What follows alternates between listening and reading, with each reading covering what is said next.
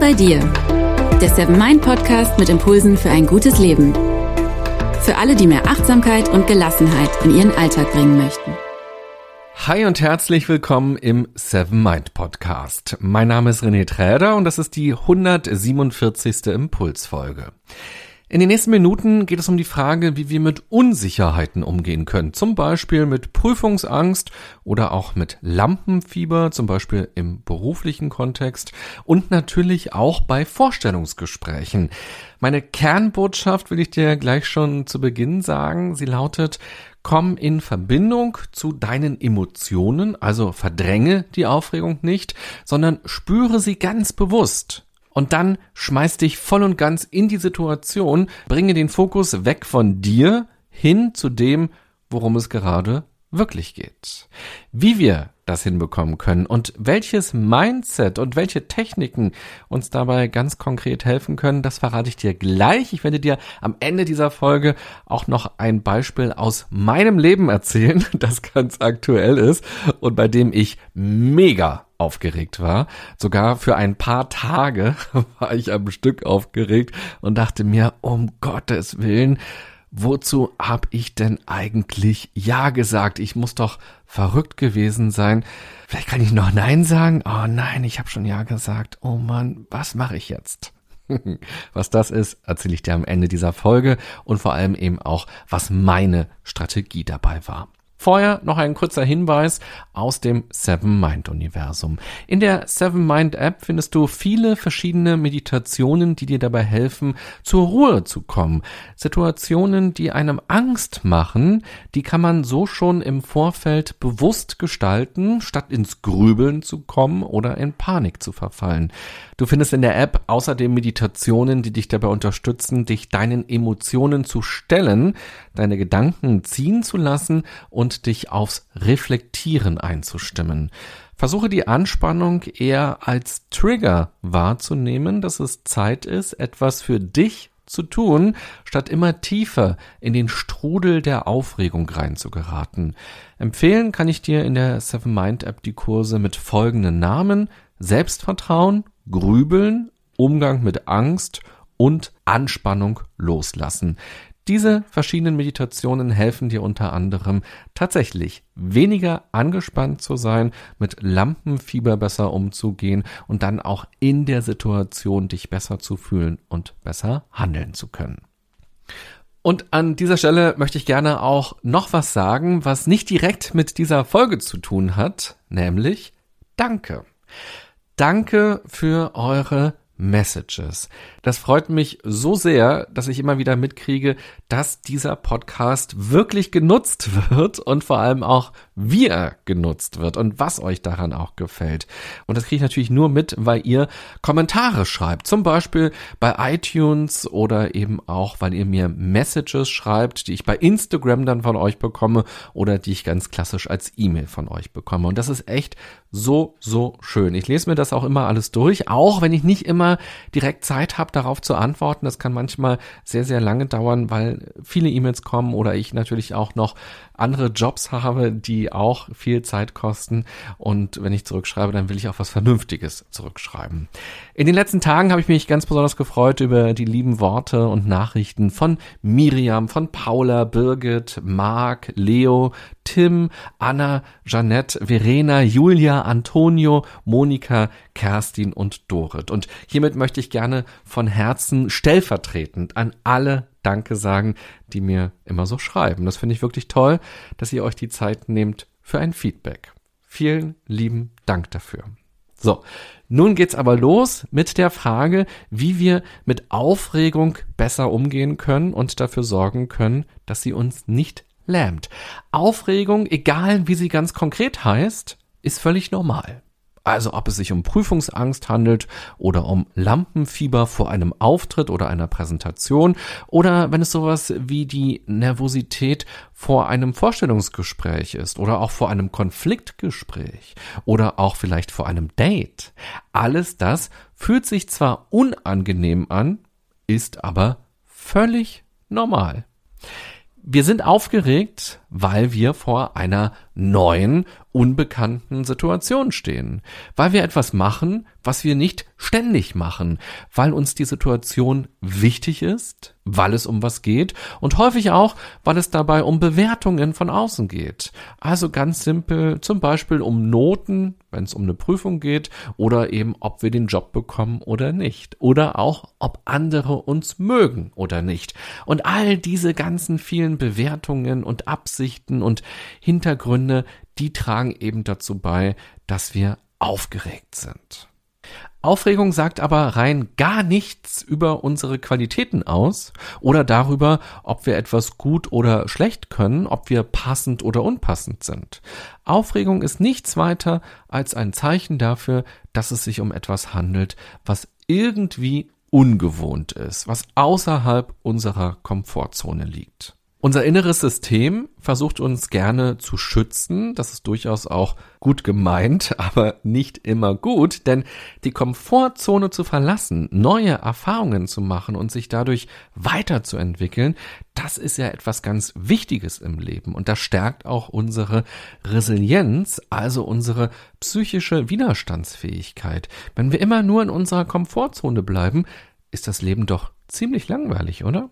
Von daher ist der erste wichtige Schritt, wenn du die Aufregung bei dir spürst, dann Klingt vielleicht erstmal komisch, aber dann freue dich darüber, denn du bist gerade dabei zu lernen. Du bist gerade dabei, dich weiterzuentwickeln und dadurch deine Komfortzone zu erweitern und dir mehr Flexibilität und Freiheit im Leben zu erarbeiten. Und ganz nebenbei gesagt, diese Aufregung zeigt doch auch, dass du lebendig bist, dass du ein Lebewesen bist, bei dem gerade was passiert. Und das ist doch erstmal schön. Da kann man doch auch wirklich erst einmal dankbar dafür sein. Lass dich also von der Aufregung nicht einschüchtern. Lass dich von der Aufregung nicht runtermachen. Nimm die Aufregung an. Sage ja. Würdest du das, was bei dir für Aufregung sorgt, jeden zweiten Tag machen, wärst du doch sicher nur halb so aufgeregt, wenn überhaupt. Uns fehlt einfach die Routine. Aber jede Routine beginnt mit einem ersten Mal oder geht mit einem zweiten und dritten Mal weiter, wo man auch immer noch aufgeregt ist. Von daher lade die Aufregung nicht mit mehr Energie auf, als sie verdient hat. Nimm sie an, aber verfang dich nicht in emotionalen Schleifen oder in Gedankenschleifen. Damit meine ich, nähre die Aufregung nicht. Feuere sie nicht noch zusätzlich an. Beobachte dich selbst ganz kritisch, ob dein Umgang mit der Aufregung dazu beiträgt, die Aufregung in den Griff zu bekommen oder ob sie dazu beiträgt, dass die Aufregung größer wird. Im ersten Schritt geht es also darum, die Aufregung auf emotionaler und auf kognitiver Ebene anzunehmen und im besten Fall dafür zu sorgen, dass die Aufregung ein bisschen kleiner wird. Aus meiner Sicht geht das am besten durch körperliche Methoden. Eine bewusst langsame Atmung kann sehr schnell für Entspannung sorgen. Es gibt viele verschiedene Atemtechniken, viele stammen aus dem Yoga. Falls du also Erfahrung mit Yoga hast, schau doch mal, ob du auch in anderen Kontexten bestimmte Atemtechniken anwendest.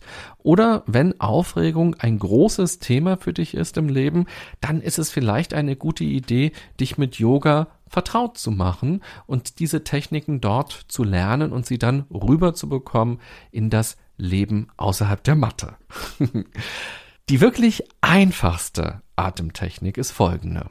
Du atmest doppelt so lang aus, wie du eingeatmet hast. Für einige Menschen ist das besonders wirksam, wenn sie dabei gedanklich zählen. Zum Beispiel bis drei beim Einatmen und bis sechs beim Ausatmen. Eine Variante davon ist, in Schüben zu atmen. Also du atmest in drei Schüben ein und dann atmest du in sechs Schüben aus.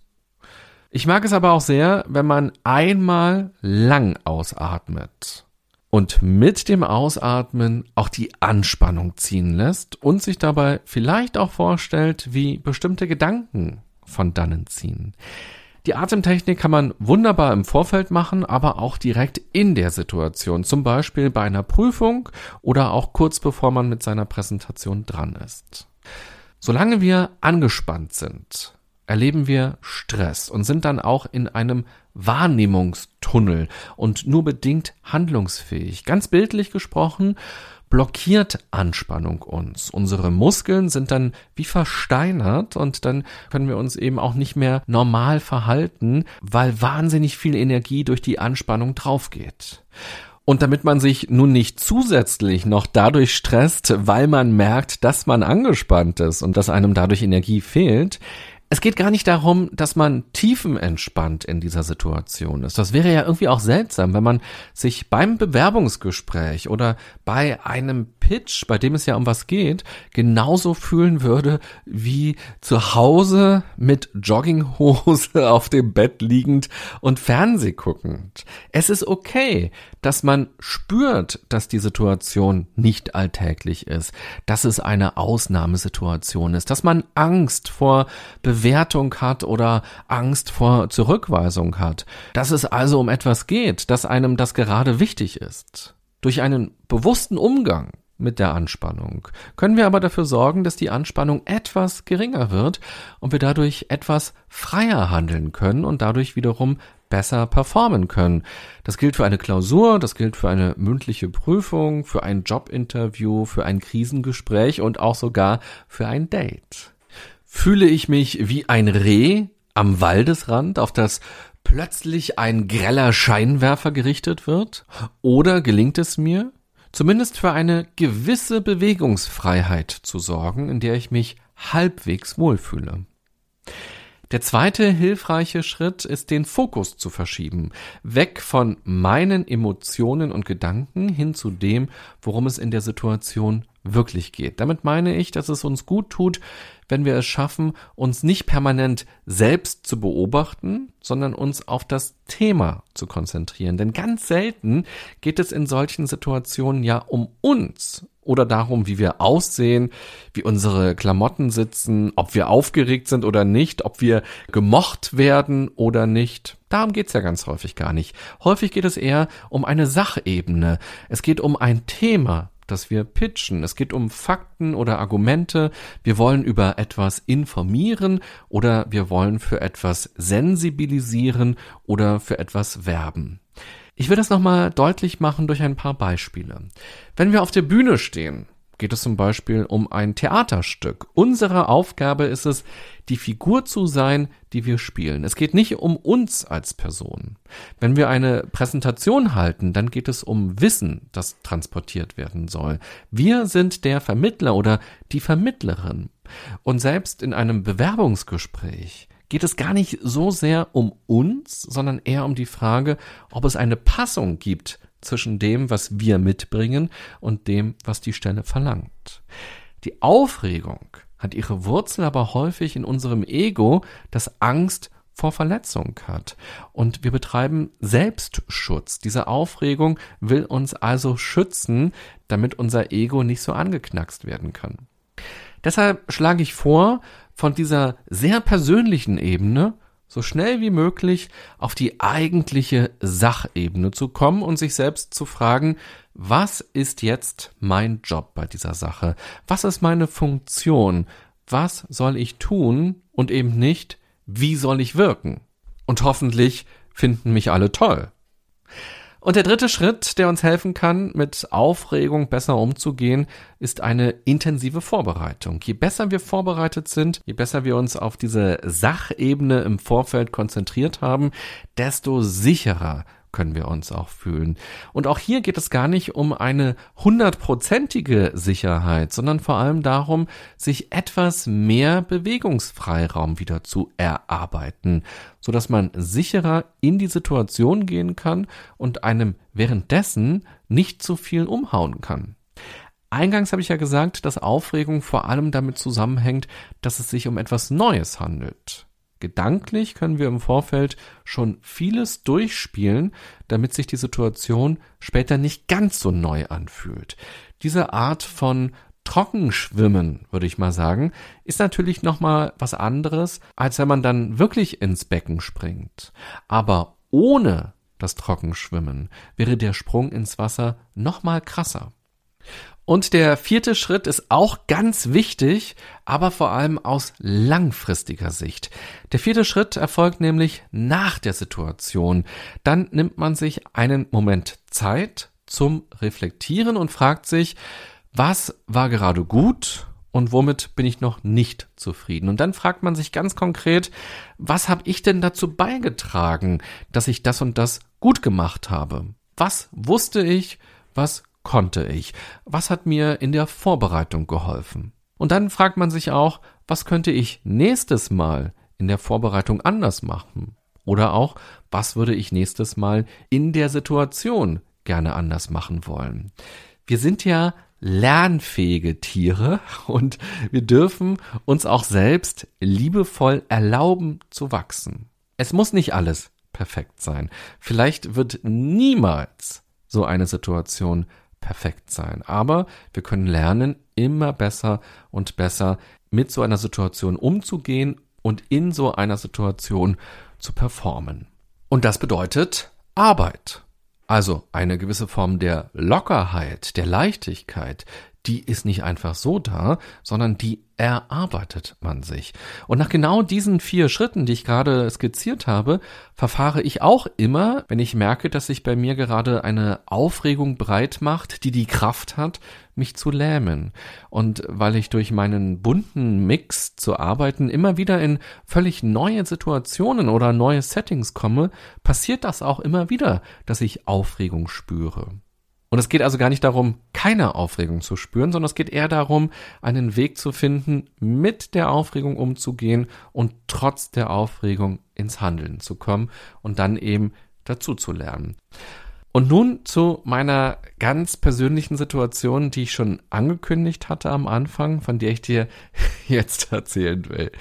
Im Herbst letzten Jahres ist ja mein Buch zum Thema Resilienz erschienen und durch die Corona-Zeit habe ich wirklich sehr viele Anfragen für Interviews bekommen von Radiosendern, von Zeitungen, von anderen Podcastern und das war auch super ungewohnt für mich. Ich mache ja seit 20 Jahren Radio und seit einigen Jahren ja nun auch schon Podcast. Vielleicht bist du ja auch schon seit einigen Jahren hier dabei. Aber ich bin immer der, der die Fragen stellt und plötzlich habe ich die Fragen gestellt bekommen und plötzlich habe ich gar nicht mehr in der Hand, in welche Richtung das Interview sich entwickelt. Und das hat mich durchaus verunsichert vor den Interviews, weil ich dachte, ja, was mache ich denn, wenn ich irgendwas gefragt werde, worauf ich gar keine Antwort habe? Oder wenn ich die Frage vielleicht gar nicht verstehe? Oder wenn dieses Interview in eine komische Richtung sich entwickelt, an die ich im Vorfeld nicht gedacht habe. Und ich hatte Angst, dass ich Quatsch erzähle oder dass ich ins Labern komme, dass es langweilig wird oder vielleicht auch nicht verständlich ist. Oder dass ich vielleicht auch irgendwie total weltfremd wirke mit dem Kram, den ich da so erzähle.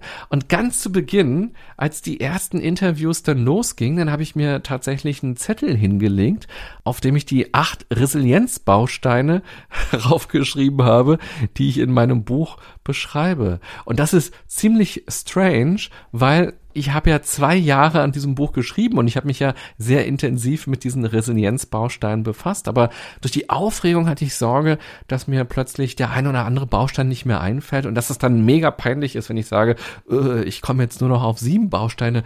Meine Güte, was ist denn der achte Baustein? Ich weiß es nicht. Nach den ersten zwei, drei Interviews habe ich dann aber auf den Zettel verzichtet, weil ich gemerkt habe, dass es irgendwie läuft und dass es auch echt Spaß macht, über das Thema Resilienz nochmal ganz anders nachzudenken weil man so verschiedene Fragen von den Podcastern, von den Journalisten, Journalistinnen gestellt bekommt, an die ich vielleicht im Vorfeld gar nicht gedacht hatte und dadurch auch nochmal ganz anders über dieses Thema ins Denken gekommen bin und auch nochmal auf andere Metaphern gekommen bin, auf andere Bilder gekommen bin und auch hier nochmal festgestellt habe, durch die sehr vielen verschiedenen Anfragen rund um Resilienz, wie vielschichtig doch dieses Thema tatsächlich ist und wie stark das verankert ist. Das heißt, es hat richtig Spaß Spaß gemacht. Aber, und jetzt kommt die krasse Situation. Kurz vor Weihnachten bekam ich eine E-Mail vom Fernsehen. Und da bin ich gefragt worden, ob ich in drei Tagen ins Studio kommen könnte. In der Sendung sollte darüber gesprochen werden, wie man über die Weihnachtszeit für Resilienz sorgen kann, weil Weihnachten ist eh super stressig und super emotional und in diesem Jahr ja ganz besonders, weil das ja so ein Ausnahmejahr war und Weihnachten vielleicht auch ganz anders abläuft in den Familien, als man es gewohnt war. Und dann habe ich schon beim Lesen der E-Mail gemerkt, dass ich Puls habe. Äh, vor meinem geistigen Auge habe ich schon gesehen, wie ich im Fernsehstudio stehe und ins Stottern komme und wie mir dann schwindlig wird und ich umkippe. Und, und dann wird dieser Schnipsel, wie ich da umkippe, in irgendwelchen Sendungen aller Stefan Raab als der peinlichste Fernsehmoment des Jahres 2020 immer und immer wieder gezeigt. ja, also unser Gehirn kann ja ganz eigene Filme schieben, das kennst du sicherlich auch. Richtige Katastrophenszenarien malen wir uns dann aus. Ich habe dem Fernsehredakteur dann aber zurückgeschrieben, dass ich gerne komme und ich habe mich dann auch ehrlich gefreut, mit dem Gedanken, dass das eine ganz wunderbare Chance ist, meine Komfortzone ein ganz kleines bisschen zu erweitern. Denn mit Fernsehstudios und Fernsehsendungen habe ich gar keine Erfahrung bislang gesammelt. Wir haben dann das genaue Thema besprochen und auch die Rahmenbedingungen, also dass es dann so ungefähr drei, vier Minuten Zeit gibt für dieses Interview. Und dann bin ich diese ersten drei Schritte, die ich gerade beschrieben habe in dieser Podcast-Folge, immer und immer wieder durchgegangen. Ich habe also meine Aufregung wahrgenommen, aber versucht, mich von ihr nicht einschüchtern zu lassen, sondern als das wahrzunehmen, was sie ist. Ein Zeichen dafür, dass da etwas ansteht, was neu und was ungewohnt für mich ist und dass ich mich eben außerhalb der Komfortzone bewege und dass das völlig okay ist. Diese Aufregung ist kein Zeichen dafür, dass ich lieber absagen sollte. Es ist eben auch okay, trotz Aufregung zu handeln. Und dann habe ich mir immer wieder vergegenwärtigt, dass es bei diesem Auftritt ja null um mich als Person geht, sondern dass ich nur der Vermittler bin, nämlich zwischen dem Thema Resilienz und den Zuschauern, die entweder vielleicht noch gar nichts wissen von diesem Begriff oder aber die vielleicht gerade in einer Situation sind, wo das nochmal eine schöne Erinnerung ist, dass es sowas wie Resilienz gibt und dass sie selbst was dafür tun können. Und dann habe ich sogar eine richtige Dankbarkeit empfunden, dass ich angefragt worden bin und dass ich an dieser Stelle für ein paar Minuten ein Resilienzbotschafter sein darf. Und schließlich habe ich mich vorbereitet. Ich habe mir selbst alle möglichen Fragen zu diesem Themenbereich, den mir der Redakteur genannt hat, ausgedacht.